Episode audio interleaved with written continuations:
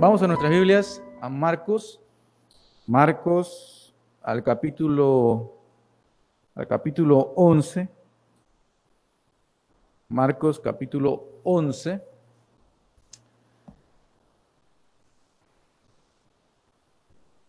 No voy a ver todo lo que está ahí, pero sí quiero comentar algunas cosas. Dice ahí el versículo 9 de Marcos 11, 9 y 10, y los que iban delante y, y los que venían detrás daban voces, diciendo, Osana, bendito el que viene en el nombre del Señor, bendito el reino de nuestro Padre David que viene, Osana en las alturas. Y estos versículos nos hablan de una esperanza que tenían los judíos en su tiempo. Bien, entonces, en esta porción de la Biblia, observamos al Señor Jesús saliendo de Jericó y aproximándose más a Jerusalén. Ahora, vamos a ver unos minutos este lugar y lo que, y lo que comenzaron a hacer los judíos en, cuando vieron a Jesús acercándose al templo. Y es que una de las festividades que celebraban los judíos, llamado la fiesta de las cabañas o de los tabernáculos, era costumbre derramar agua traída del Siloé al momento de ofrecer el sacrificio matutino.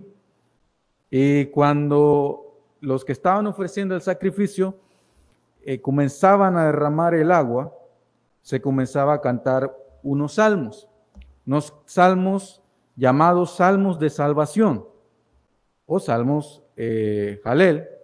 Y uno de estos salmos es el Salmo 118. Los versículos 9 y 10 nos hablan, nos expresan esa, esa costumbre que tenían los judíos en ese, en ese entonces. Y eh, cada vez que llegaban a decir las palabras, alabada a Jehová, o Jehová sálvanos, que lo encontramos en el Salmo 118, los que estaban ahí para adorar agitaban las ramas hacia el altar.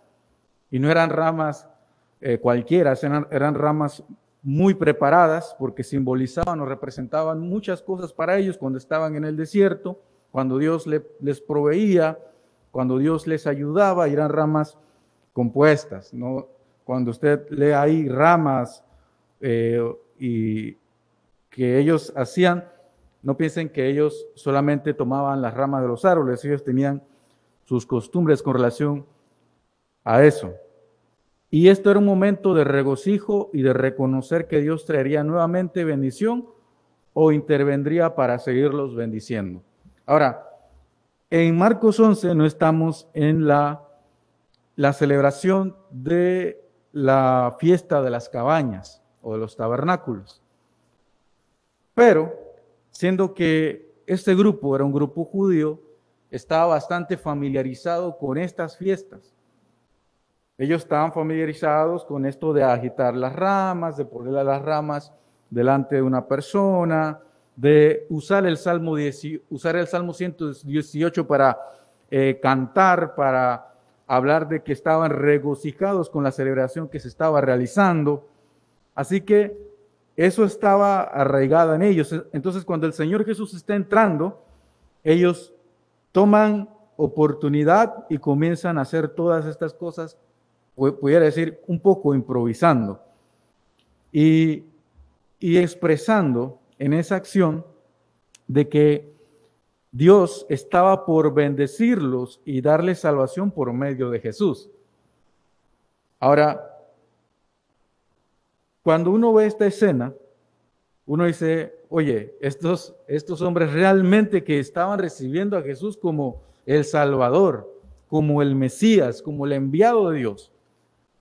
Pero esto no fue, estas acciones no fueron suficientes para recibir realmente al rey.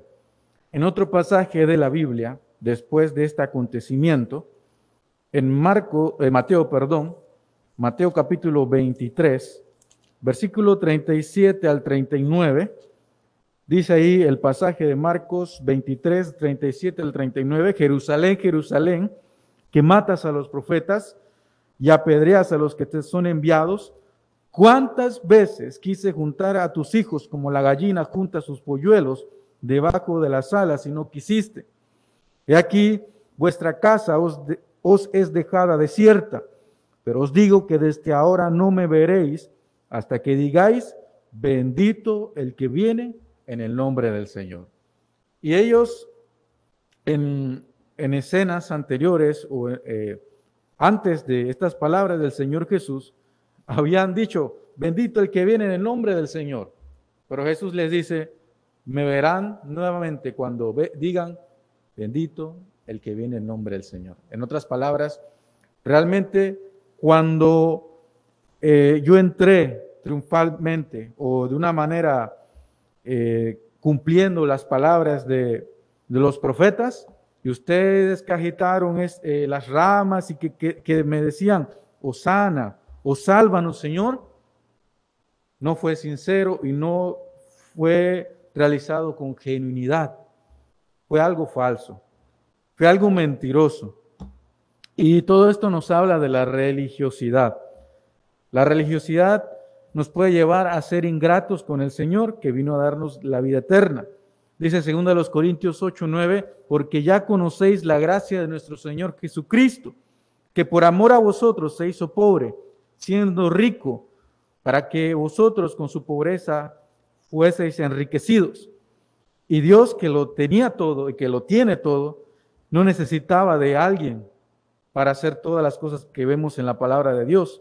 Sin embargo, en su humillación, se hizo dependiente incluso de sus propias criaturas. El pollino que nos encontramos en Marcos 11 fue prestado. En las barcas donde el Señor Jesús predicó fueron prestadas. La casa en donde él se hospedó fue prestado. El aposento donde celebró la última cena con sus discípulos también fue prestado. Incluso el sepulcro donde colocaron su cuerpo muerto fue prestado. Él no tenía nada en este mundo. Él no tuvo ninguna posesión terrenal en este lugar. No tuvo nada.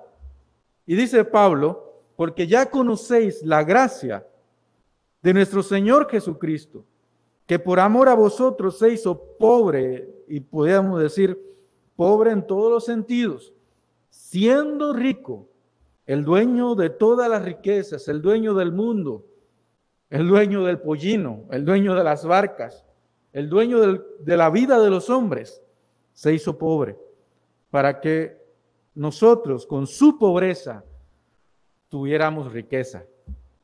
¿Y cuánta riqueza tenemos nosotros ahora a causa de la decisión que tomó el Señor Jesús de dejarlo todo? Ahora somos ricos. Somos ricos, somos tan ricos que un día iremos a la presencia de Dios.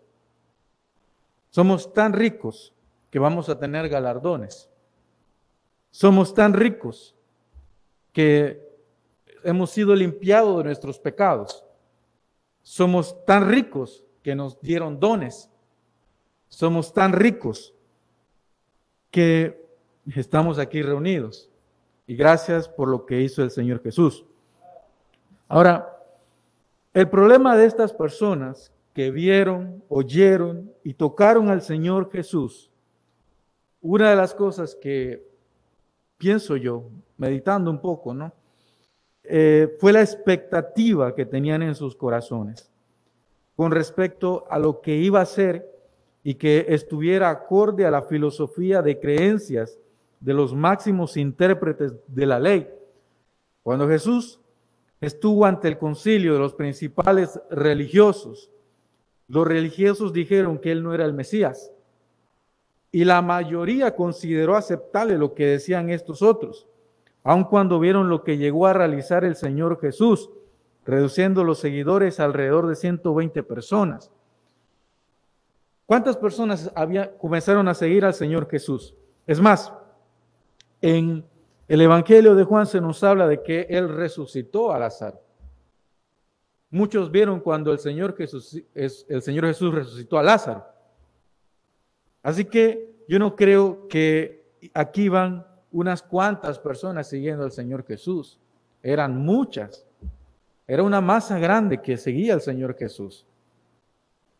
Y sin embargo, cuando vamos a los hechos, en el primer capítulo, se nos dicen que estaban reunidos solamente unos 120. De miles de personas que lo estaban siguiendo, quedaron 120 personas. Solamente 120 personas. Y, y esto nos habla de la convicción que tenían estas personas que dijeron, bendito el que viene en el nombre del Señor, Osana en las alturas. Estas personas les faltó sinceridad, les faltó convicción, le faltó firmeza en su fe. Cuando los religiosos sentenciaron a Jesús y dijeron, mira Jesús, tú no eres el Mesías, estas personas que hicieron, dijeron, aceptaron la sentencia que le dieron al Señor Jesús y no, y no lo siguieron, y no lo continuaron siguiendo. Realmente no tenían convicción. Realmente estaban siguiendo a las masas. Estaban siguiendo a los demás, a las demás personas. Entonces, ¿cómo podemos hacer que nuestra fe sea realmente valiosa y no solamente superficial? ¿Cómo podemos hacer que nuestra fe no sea una fe de, de familia? Sobre todo los eh, muchachos que han crecido en familias eh, donde se enseña la Biblia. Cómo hacer que su fe realmente sea una fe propia, una fe suya y no una fe prestada. Y cómo los que estamos en esta iglesia, que venimos cada domingo, domingo a escuchar la palabra de Dios, podemos tener una fe que sea de nosotros y no una fe de repetir lo que escuchamos. En muchas, en la religión, ya hay mucha gente que está repitiendo lo que otros dicen, lo que su líder dice. Pero nos corresponde a nosotros como creyentes evitar, evitar ser personas que repetimos o que simplemente decimos que somos creyentes porque venimos a asistir a esta congregación no somos creyentes o nuestra fuerza vital, nuestra fe no está basada en, solamente en, una asistencia. Ahora, la Biblia, la Biblia enseña algo interesante con relación a las reuniones. De repente en otra ocasión podemos ver esos detalles, pero así, resumiendo, la Biblia enseña que en el cuerpo de Cristo nosotros encontramos fortaleza, que encontramos fuerza, vigor, aliento y podemos fortalecernos nuevamente para seguir en este mundo en donde luchamos continuamente. Ahora, lo primero que quiero mencionar con relación a esto de tener una fe valiosa y no solamente superficial, es la expectativa que tenemos con relación a nuestra vida de fe. El Señor Jesús fue claro en Mateo capítulo 7, versículo 13 y 14. Mateo capítulo 7, versículo 13 y 14, el Señor Jesús dijo, entrad por la puerta estrecha, porque ancha es la puerta y espacioso el camino que lleva a la perdición, y muchos son los que entran por ella, porque estrecha es la puerta y angosto el camino que lleva a la vida, y pocos son los que la hallan. Y este es un sabio consejo que nos da el Señor Jesús. El camino de ser fieles no es un camino fácil. Y lo primero que yo puedo decirle con relación a su fe es que debemos estar conscientes de que vamos a tener momentos de caídas o grandes luchas de que usted debe reconocer en su vida de que todos estamos peleando la misma batalla. Usted no es el único que está peleando contra, eh, contra las tentaciones. Usted no es el único que está peleando dentro de su familia para ver qué cosas pasan, ocurren y arreglar las cosas. Usted no es el único que está viendo qué decisiones tomar en su vida.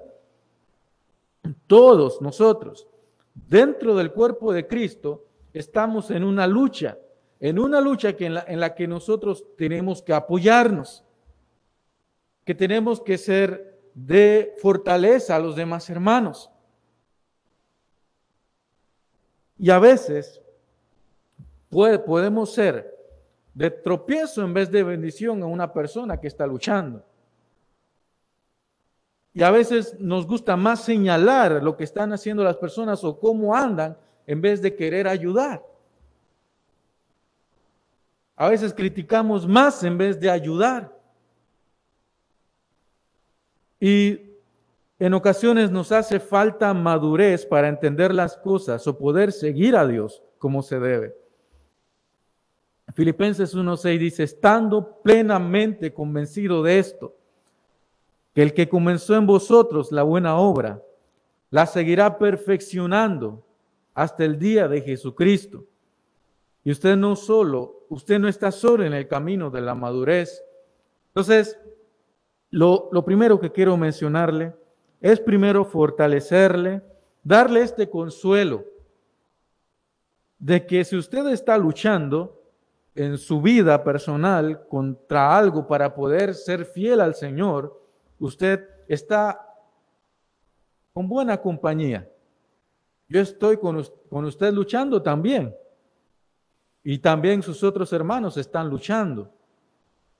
No, no se considere usted solo en medio de este crecimiento espiritual, en medio de las dudas que usted tiene en su vida, en su corazón Tal vez usted se considere una persona que está fracasando.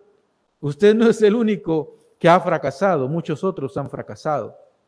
Usted no es el único que ha caído, otros también ya han caído. Lo que le toca a usted es levantarse y comenzar a tomar decisiones coherentes con relación a lo que ha dejado de hacer.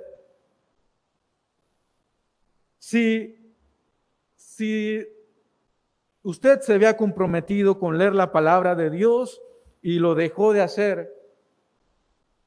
Lo que le, lo que le toca hacer es retomar aquello que dejó, dejó de realizar. ¿Y qué hacemos nosotros? Nosotros podemos llegar a simplemente decir, ah, ya no puedo, y dejar de seguir luchando cuando deberíamos continuar. Tal vez usted sea la persona que no puede abrir la palabra de Dios eh, en toda la semana o no abre la palabra de Dios en toda la semana. Yo le quiero decir a usted, usted no es el único que está luchando con eso. Pero ¿qué va a hacer con eso? ¿Se va a quedar con, con los brazos cruzados y va a decir, no voy a leer la Biblia porque no puedo? ¿O va a tomar la determinación de agarrar la palabra de Dios y comenzar a leerlo. Ya sea una porción por día, ya sea un versículo por día. Pero usted debe determinar en su corazón, aun cuando sus expectativas son altas y usted mismo no cumple con esas expectativas, de reconocer de que tiene que luchar para serle fiel al Señor. Tal vez su tiempo de oración no sea la más prolongada, la más adecuada y carece realmente de un buen tiempo de oración. Y nuevamente, nuevamente se lo reitero, ¿qué va a hacer usted con eso?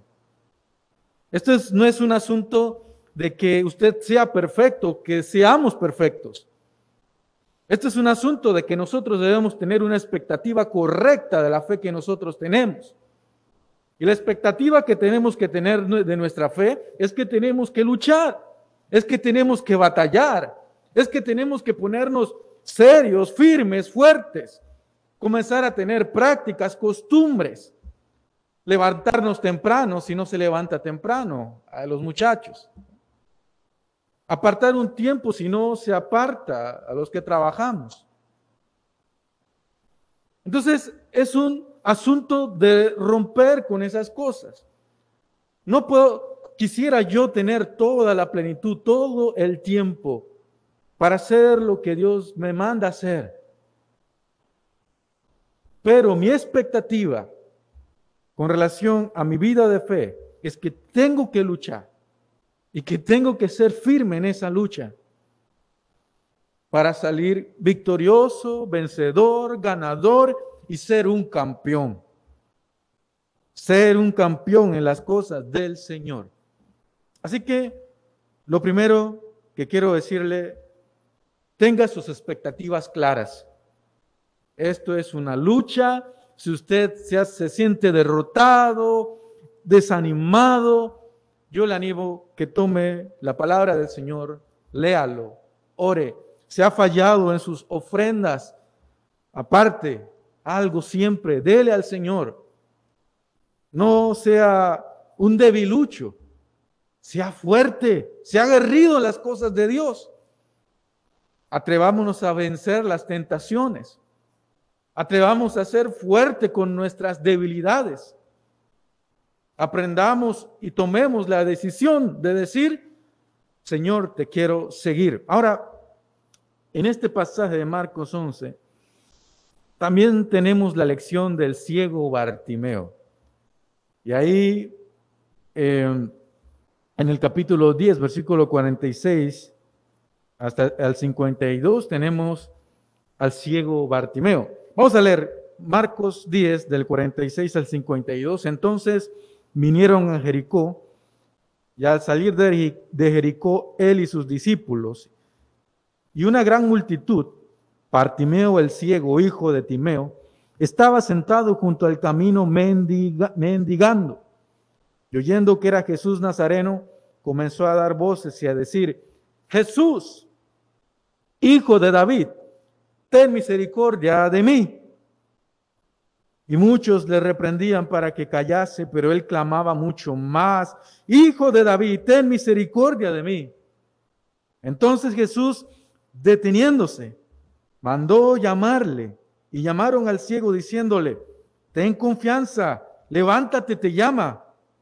Él entonces, arrojando su capa, se levantó y vino a Jesús. Respondiendo, Jesús le dijo, ¿qué quieres que te haga? Y el ciego lo dijo, maestro, que recobre la vista.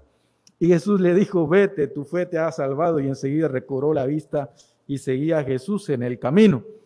Aunque este hombre no veía, buscaba ver a Jesús.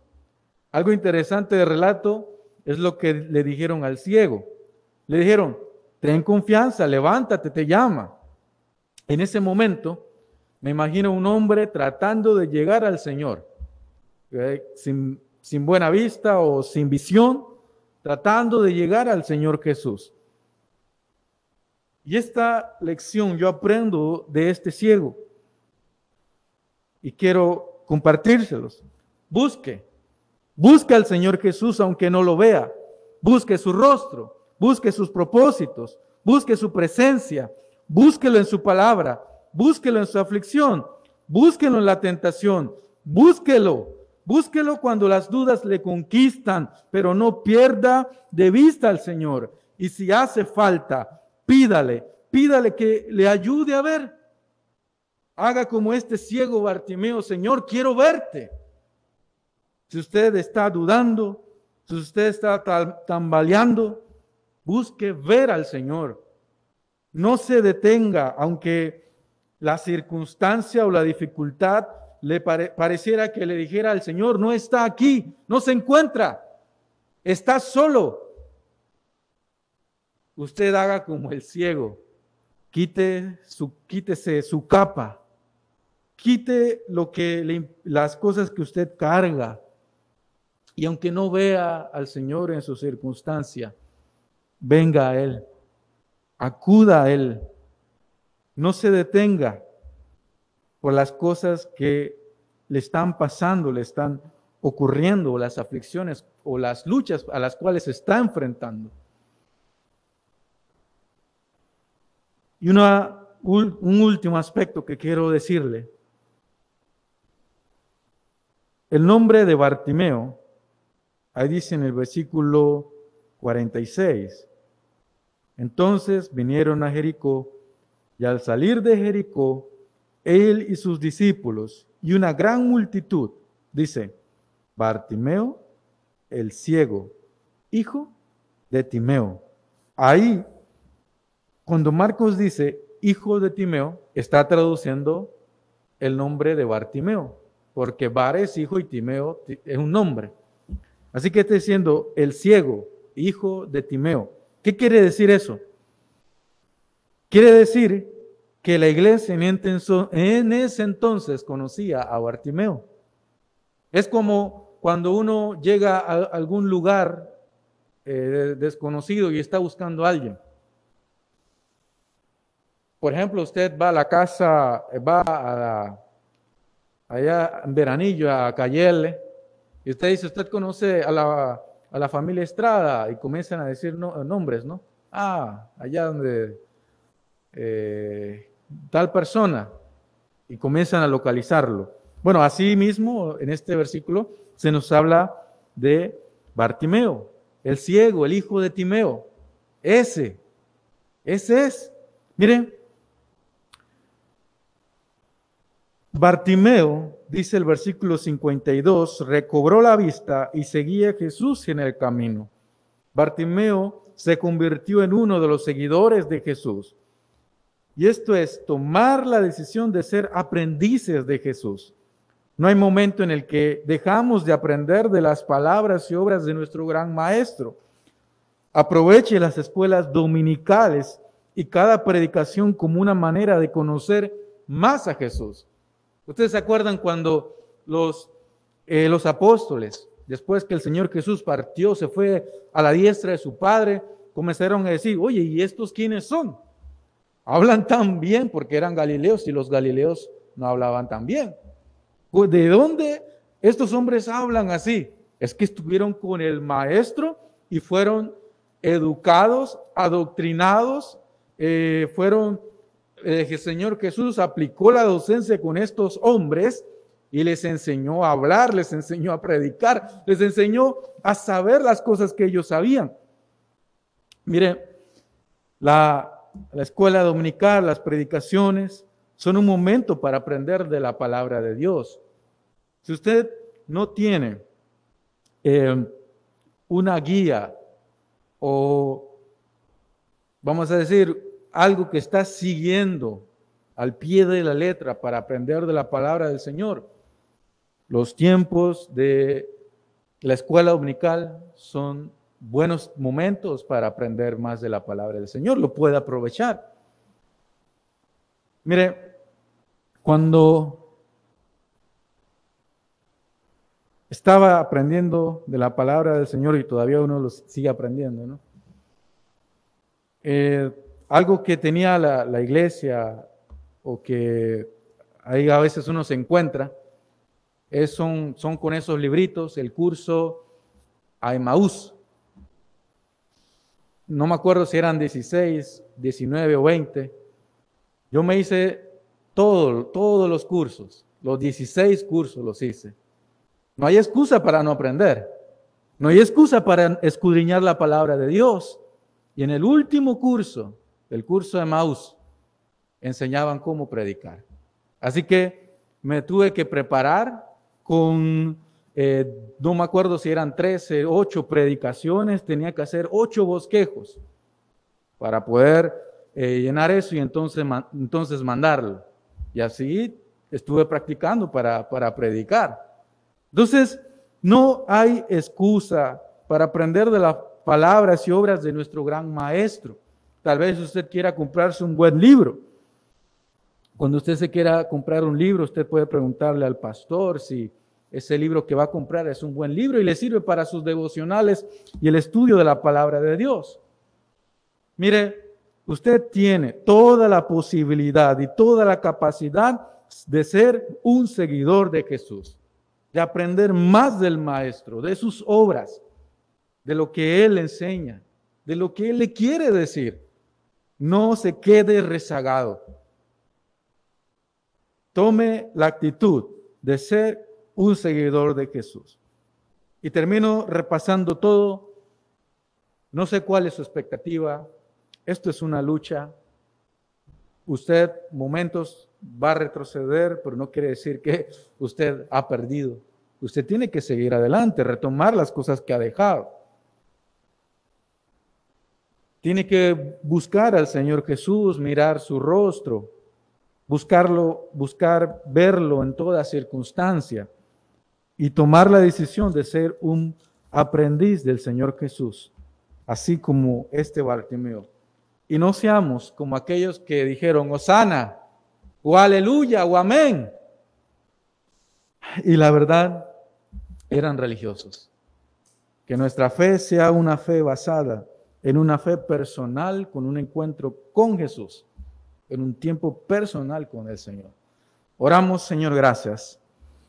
Gracias por porque tú nos enseñas a través de un hombre ciego, que en ese tiempo fue conocido como el hijo de Timeo, el ciego, aquel que se llegó a ser el seguidor de Jesús. Ayúdanos, Señor, a ser como este hombre y no como los religiosos que decían amén, aleluya, gloria a Dios y, que, y que cantaban y que extendían ramas y todas estas cosas, pero realmente su corazón no te tenía, no tenían su corazón rendido a ti. Les faltaba, carecían de estas cosas. Señor, ayúdanos a verdaderos seguidores tuyos, aprovechar las oportunidades que tenemos de estudiar tu palabra, de escudriñar, de venir a la escuela dominical y aprender, de escuchar las predicaciones con atención para saber más de ti. Ayúdanos a hacerte leales, leales seguidores y a ser valientes y llegar a triunfar, ser campeones en la fe. Señor, gracias. Gracias por este tiempo. Yo te pido que apliques tu palabra en mi vida. Aplícalo, Señor, en mí. Imprímelo, Señor, en mi corazón. Igualmente en el corazón de mis hermanos. Pero yo quiero primero, Señor, que sea en mí. Y, que, y luego el resto también lo pueda, lo pueda hacer de esa misma manera. Señor, llénanos de ti. Que tu Santo, Santo Espíritu nos controle, nos dé poder, nos dé aliento, nos fortalezca. Señor, bendícenos, Señor. Dejamos esto en tus manos, este mensaje en tus manos, en el nombre de Jesús. Amén.